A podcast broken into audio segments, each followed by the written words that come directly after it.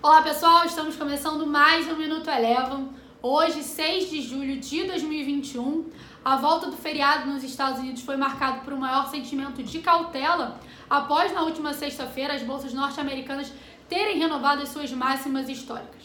Hoje nos Estados Unidos foi divulgado o ISM de serviços que veio abaixo do mercado esperava.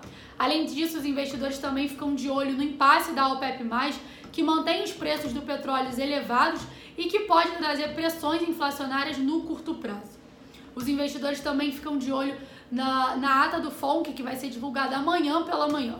As bolsas norte-americanas hoje encerraram sem um viés único, mas o S&P 500 teve queda de 0,6% e o Dow Jones caiu aproximadamente 0,2%.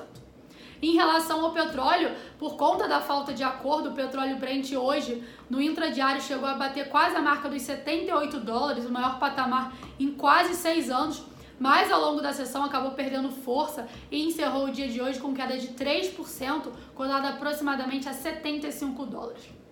Aqui no cenário local, a gente teve o tom mais negativo visto no cenário internacional, pesando sobre o índice Bovespa, e além disso também teve a forte queda do petróleo e também o risco político que também segue no radar do investidor por aqui. Os destaques de queda hoje ficaram por conta das ações da PetroRio, caíram 5,8%, e da Petrobras, que caíram aproximadamente 4%, acompanhando o forte desempenho negativo do petróleo no dia de hoje. O Ibovespa encerrou a sessão com queda de 1,44% e somente três ações que compõem o índice Ibovespa tiveram desempenho positivo no dia de hoje, foram elas Bradespar, Vale e Energisa. Bom, passando agora para o dólar.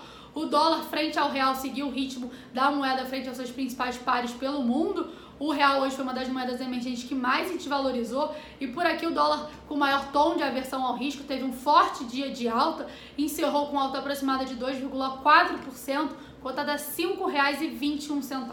O Minuto Eleven de hoje fica por aqui. Se você quiser ter acesso a mais conteúdos como esse, inscreva-se em nosso site www.elevafinancial.com e siga a Eleven também nas redes sociais. Eu sou a Jéssica Feitosa e eu te espero no próximo Minuto Eleven.